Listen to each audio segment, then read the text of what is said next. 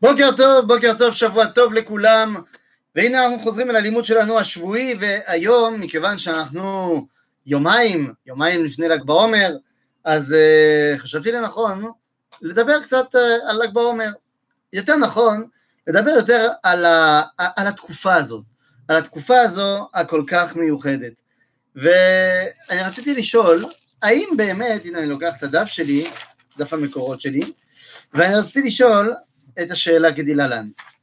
האם אתם חושבים שבשנה הבאה הרבנות הראשית לישראל וגם הרבנות הראשית לארצות הברית, אין כזה דבר, אבל נגיד, האם אתם חושבים שהחיים בעולם היהודי התורני אה, יחליטו שמכאן ואילך ועד לסוף כל הדורות יהיה אבלות של משהו כמו ארבעה חודשים.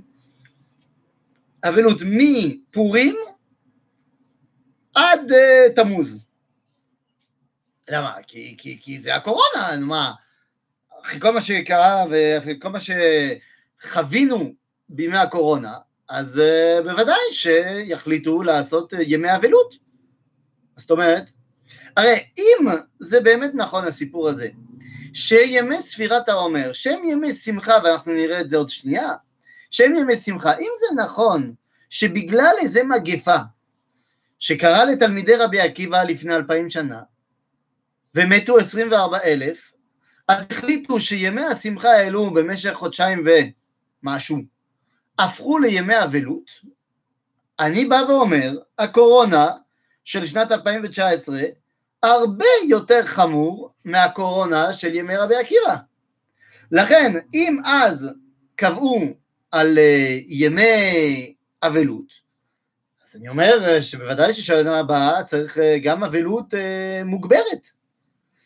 ואני לא נביא, כן? אבל אני לא חושב שאדרבה ישימו אבלות בשנה הבאה ובמשך כל הדורות על מה שקרה בימי הקורונה.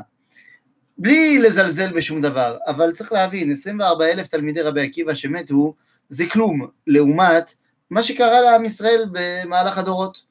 גם ברמת מגפות, שהרי עם ישראל חווה מגפות הרבה יותר נוראיות מאשר 24 אלף תלמידים שמתו. בנוסף על כך, בכלל, הקורונה עשה יותר נזק מאשר המגפה הזו. וב' זה מגפה מאוד מוזרה, המגפה הזאת של, תלמיד רבי עקיבא. זה מגפה אה, שמי שלא תלמיד רבי עקיבא הוא לא נדבק. מה זה הסיפור הזה? ובנוסף על כך, לפי המסופר בגמרא, שאנחנו נקרא עוד שנייה, אותם התלמידים לא היו כל כך צדיקים. לא נהגו כבוד זה בזה, זלזלו אחד בשני, שנאת חינם, אנחנו בימי השנאת החינם הגדולים ביותר.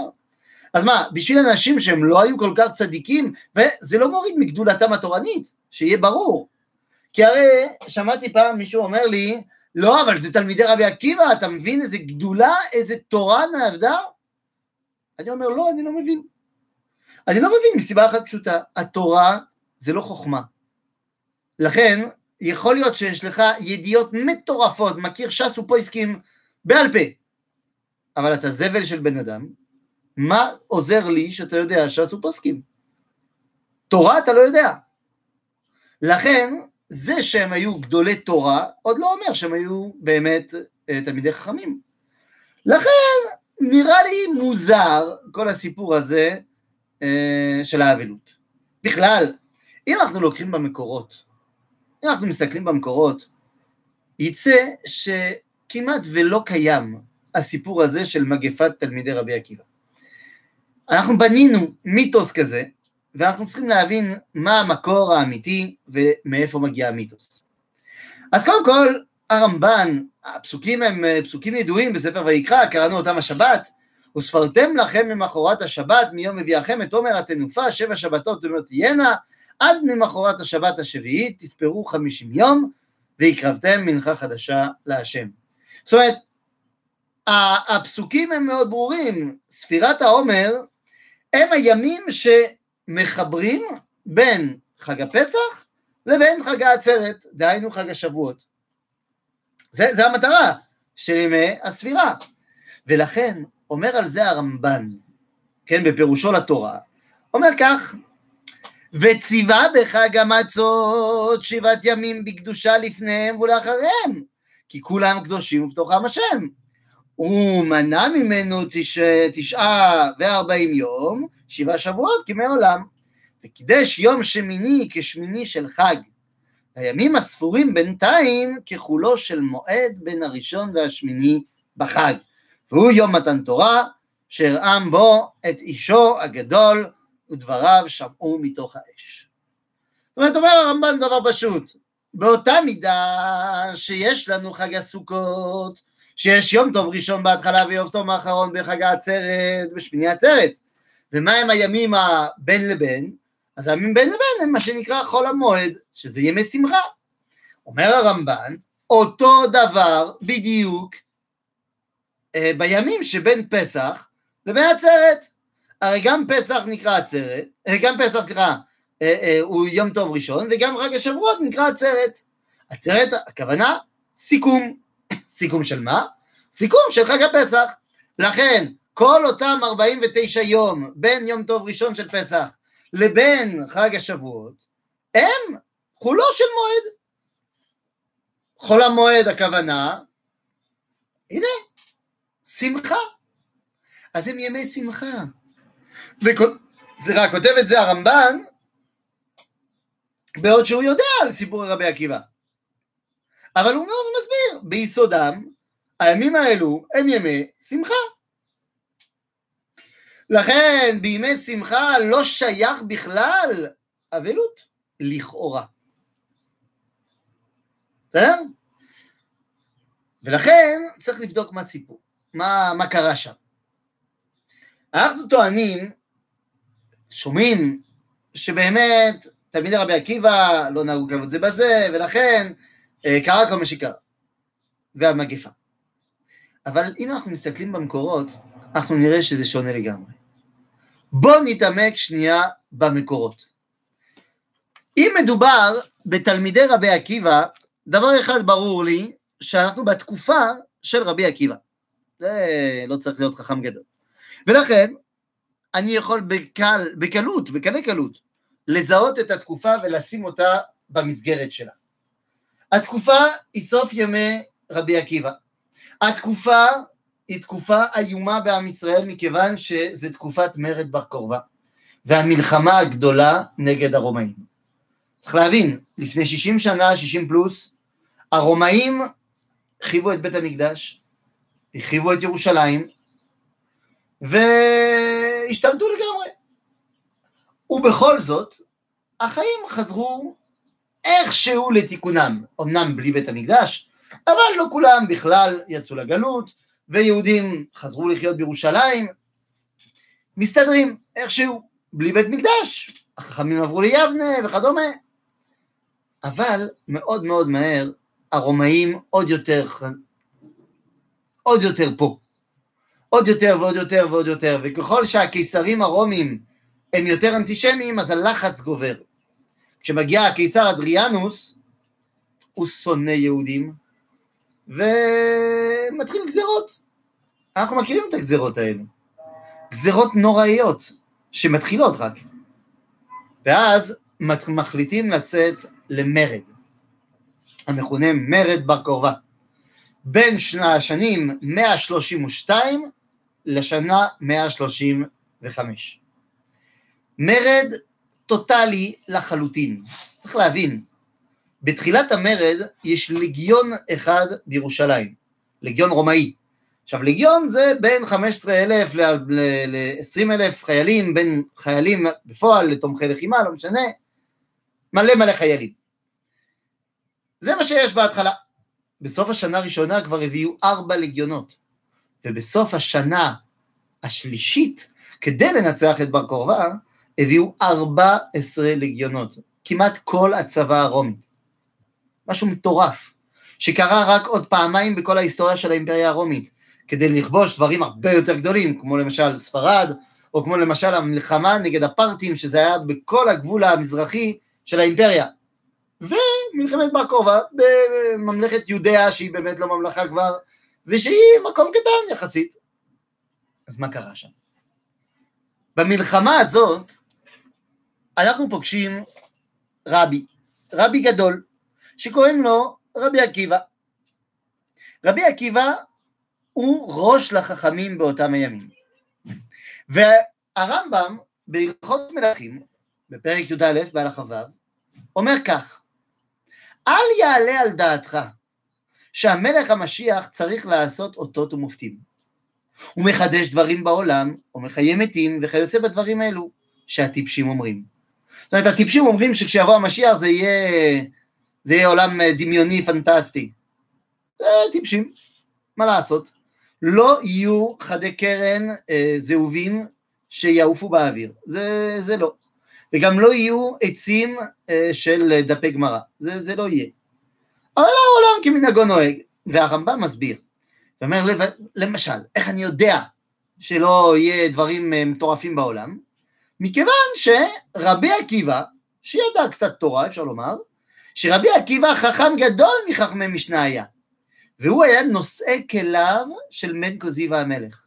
הוא היה הנושא כלים של בר כוכבא. נושא כלים לא במובן של uh, ימי הביניים עם המגן והחרב, הוא היה סך הכל בן 117 אה, שנה, רבי עקיבא, אני לא מניח שהוא עכשיו uh, רץ אחרי הסוס, אבל זה אומר שהוא היה התומך הראשי של בר כוכבא. והוא היה אומר עליו, אומר הרמב"ם, שהוא המלך המשיח. עכשיו זה לא רק הוא, ודימאו וכל חכמי דורו, שהוא המלך המשיח. כולם חשבו כך. עכשיו, כולם חשבו כך, זה לא אומר שכולם הסכימו עם כל דבר שהוא עושה. וחכמים אה, בכל מיני מקומות בגמרא מראים לנו שלא כולם שמחים בהתנהלות של בר כורבא. זה שאתה חושב שמישהו משיח, זה עוד לא אומר שאתה חושב שהוא צודק בכל דבר. זה בסדר גמור. ואומר הרמב"ם, ולא שאלו ממנו אות ומופת, אלא פשוט ראו שהוא עושה מה שמצפים באמת מהמשיח, דהיינו, להביא את הגאולה. להוציא אותנו מן השיעבוד של הרומאים. אם רבי עקיבא הוא התומך הראשי, הנלהב, של בר כורבא, אני שואל אתכם, איפה התלמידים שלו? איפה ה-24 אלף תלמידים? אולי הם בבית המדרש, מסתתרים, לומדים תוירה, כי ידוע שמי שלומד תוירה פטור ממלחמה. ידוע? מאיפה ידוע? האמת שיש שני סוגי מלחמה. באמת, יש מלחמה שנקראת מלחמת הרשות. זאת אומרת, כיבוש ארצות שהן לא אמורות בתורה. אם נגיד עכשיו ביבי נתניהו רוצה לכבוש את אנטארקטיקה, אז זה מלחמת רשות. ובמלחמת הרשות הזו, יש כל מיני אנשים שפטורים מהמלחמה הזאת. אפשר להתווכח על בן אדם שלומד תורה, שאולי יהיה פטור מזה. אפשר.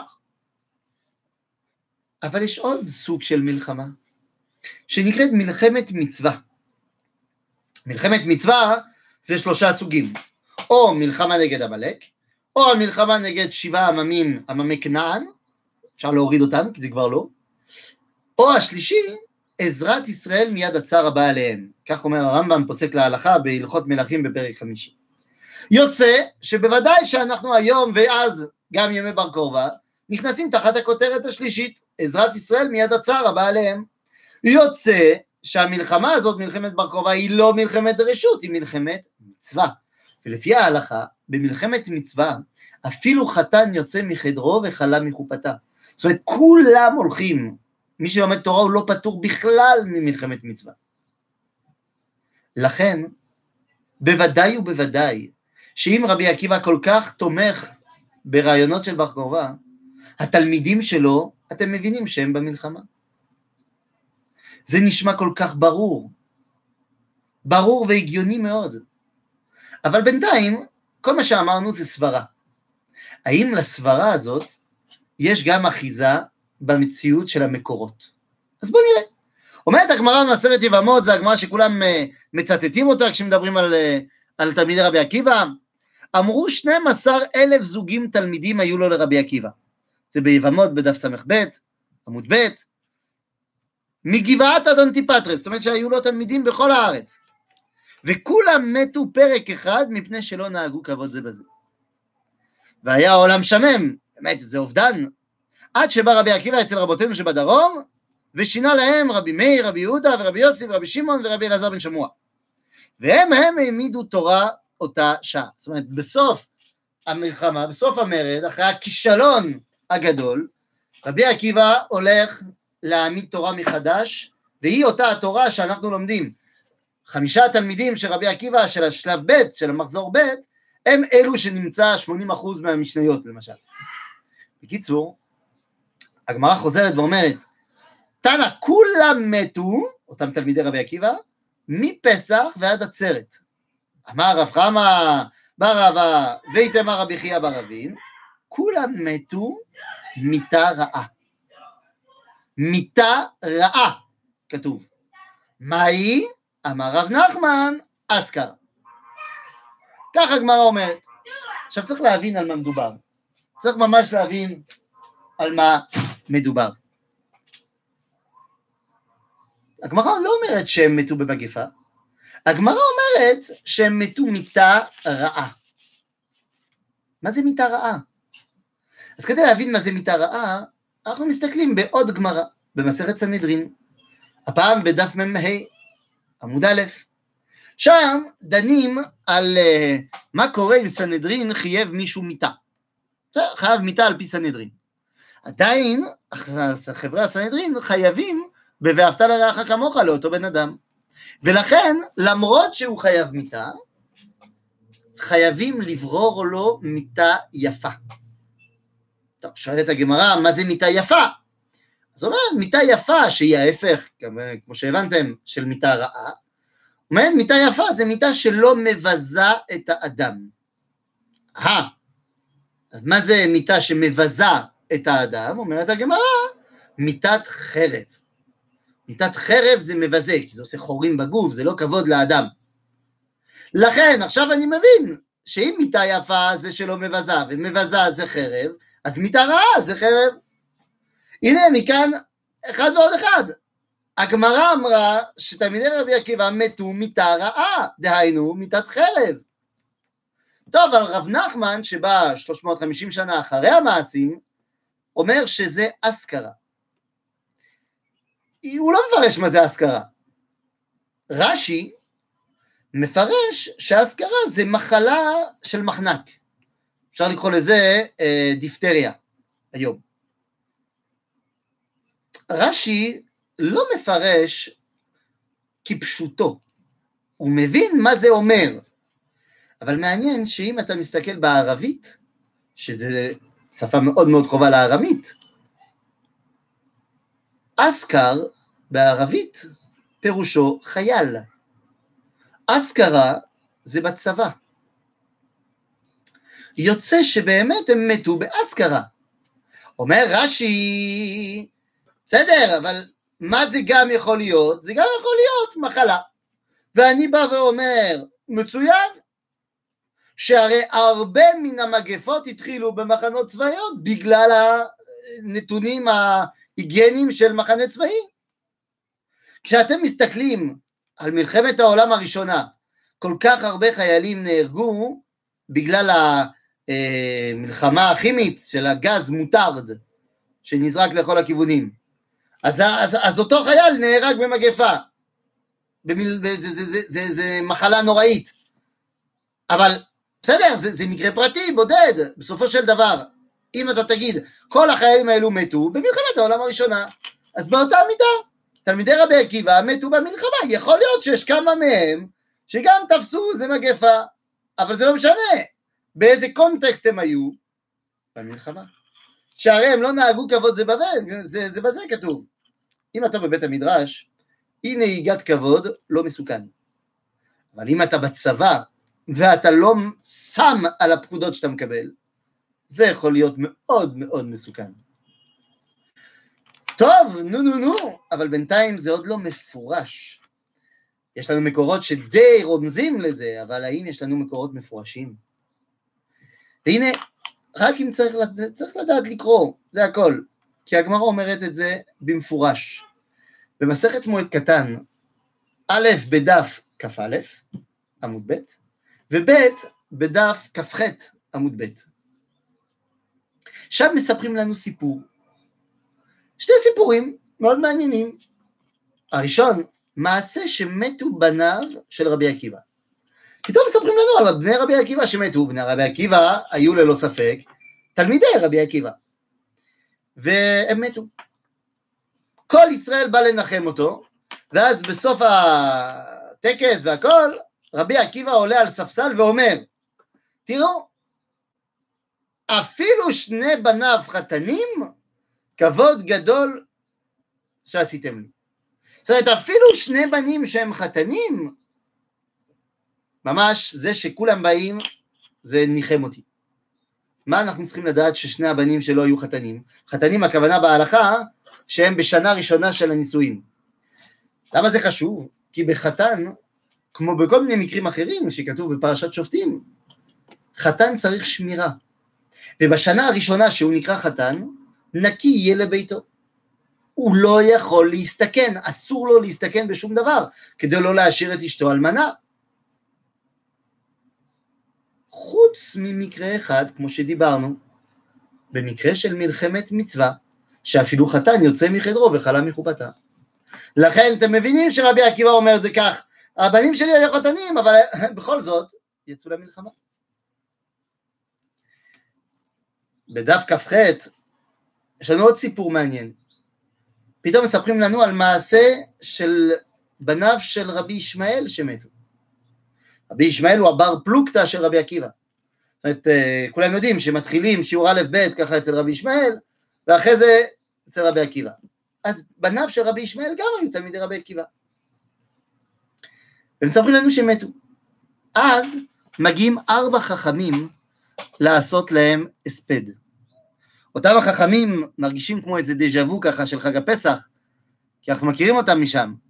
רבי טרפון, רבי יוסי הגלילי, רבי אלעזר בן עזריה ורבי עקיבא, אמנם חסר רבי אליעזר ורבי יהושע, אבל מרגישים איזה משהו. ואותם הרבנים באים לעשות הספד לרבי ישמעאל, כאילו לבנים שלו.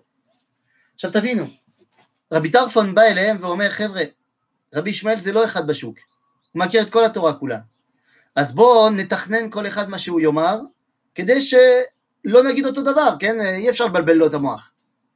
רבי עקיבא אומר לו, אתה צודק, נעשה זה, זה, אבל אני אחרון. אוקיי. פותח רבי ישמעאל ואומר, איי, איי, איי, איי, איי, מצטט פסוקים שאומרים איי, כואב לו, ובצדק. ואז מגיעים ארבעה חכמים, וכל אחד מצטט פסוק. עכשיו תבינו, אותם ארבעה חכמים מכירים את כל התורה כולה, שיהיה ברור. לכן, אם הם מצטטים, מצטטים, סליחה, את הפסוק הזה ולא מישהו אחר, יש לזה כוונה. זאת אומרת שיש קשר הדוק בין מה שמצטטים למה שקרה לבניו של רבי ישמעאל. מה הם אומרים? אומר רב טרפון, רב טרפון אומר, מה הפסוק שאני אומר?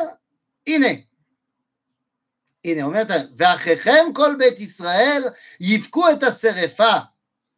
זה פסוק בספר ויקרא, בפרשת שמיני, על מה? על מעשה שמתו נדב ואביהו. ואומר רב טרפון, תראה, נדב ואביהו עשו דבר טוב אחד, ומתו, הבנים שלך עוד יותר. מה הקשר בין נדב ואביהו לבין אה, בניו של רבי ישמעאל? הרי נדב ואביהו מה הם עשו? הם הביאו אש זרה ובזה הם מתו, אבל זה היה כדי להביא לחידוש, לא לחידוש, לתחילת הקורבנות, לתחילת עבודת המשכן. זאת אומרת, בדרך המעשה שלהם הביאו את השכינה למקום והתחילו את עבודת המקדש, משכן.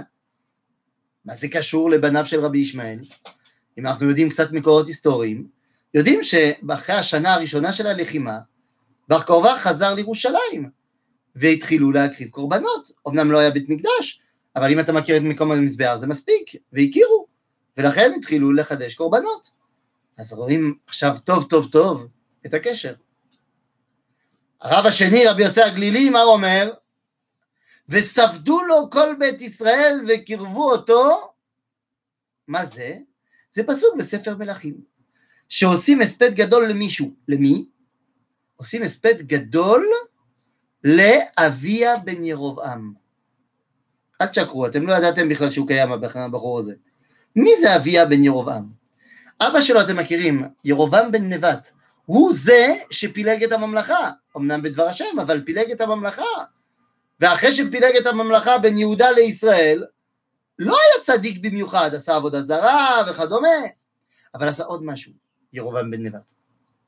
הוא בנה קירות עם שומרים מדרום לבית אל, כדי לא לאפשר ליהודי הצפון להגיע לירושלים.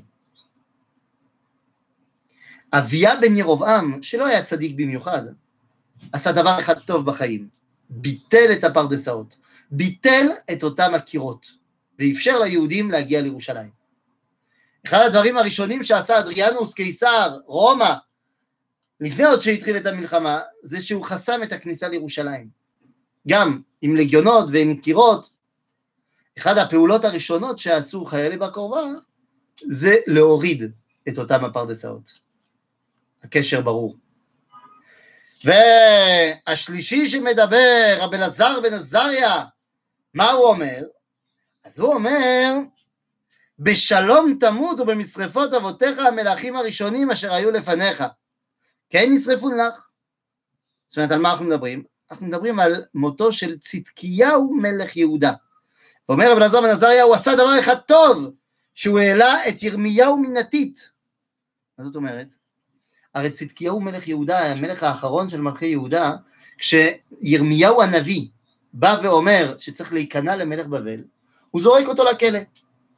וכשהוא רואה שבאמת הוא צדק, אז לפני שהוא מת, הוא מוציא אותו מן הכלא, וזה מאפשר לו להגיד את פסוקי הנחמה של הגאולה שעוד תבוא. ולכן, כל מי שתמך במרד בר חלם על הגאולה שעוד תבוא. והאחרון שמדבר זה רבי עקיבא. ורבי עקיבא משתמש בפסוק בספר זכריה, שאומר כך: ביום ההוא יגדל המספד בירושלים כמספד הדד רימון בבקעת מגידו. זה פסוק בספר זכריה שאומרת הגמרא שהוא לא מובן. ואם לא היה התרגום של יונתן בן עוזיאל לא היינו מבינים, אבל עם התרגום הכל מובן. כי התרגום אומר ש... והיה ביום ההוא יגדל המספד בירושלים כמספד של אחאב מלך ישראל שנהרג על ידי הדד רימון בן תברימון, וכמו המספד של יאשיהו מלך יהודה שנהרג על ידי פרעה נכו בבקעת מגידו. זאת אומרת שהוא צירף בין שתי מקרים, הפסוק הזה.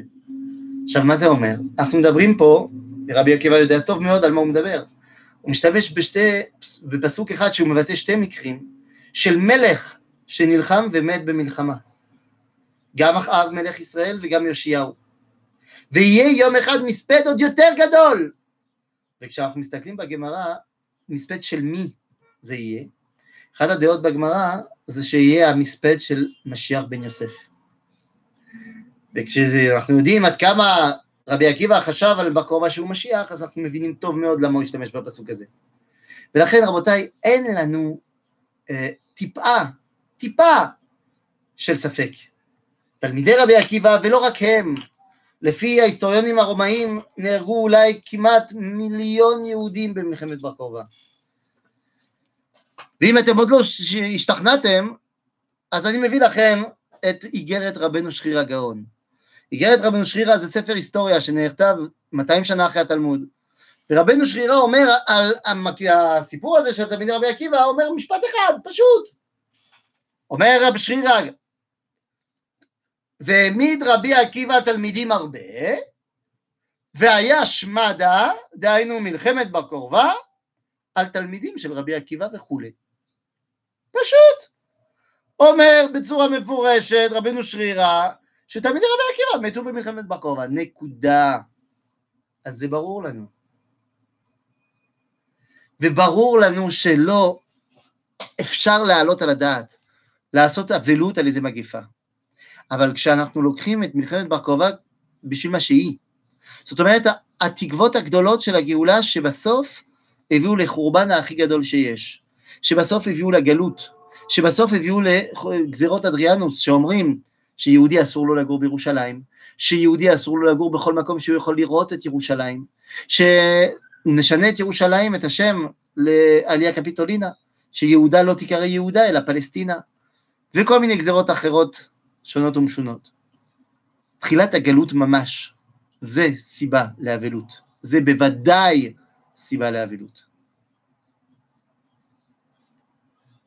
אבל, מה הייתה המטרה? הרי הגמרא אומרת גם במקור אחר, שבל"ג בעומר פסקו מלמות. מה זה אומר פסקו מלמות? הרי בגמרא שקראנו, הם מתו מפסח עד עצרת. מה זה פסקו מלמות בל"ג בעומר? אז אם אנחנו מסתכלים בהיסטוריונים הרומיים, בטציטוס, אנחנו רואים שהוא כותב כך, שביום אחד באביב נכנסה הליגיון ה-22 כולו בשטח בר ובעלות הלילה לא נשאר ליגיונר אחד בחיים. כיסחנו להם את הצורה באותו ל"ג בעומר, והוא כותב שהיהודים עושים את היום הזה ליום חג.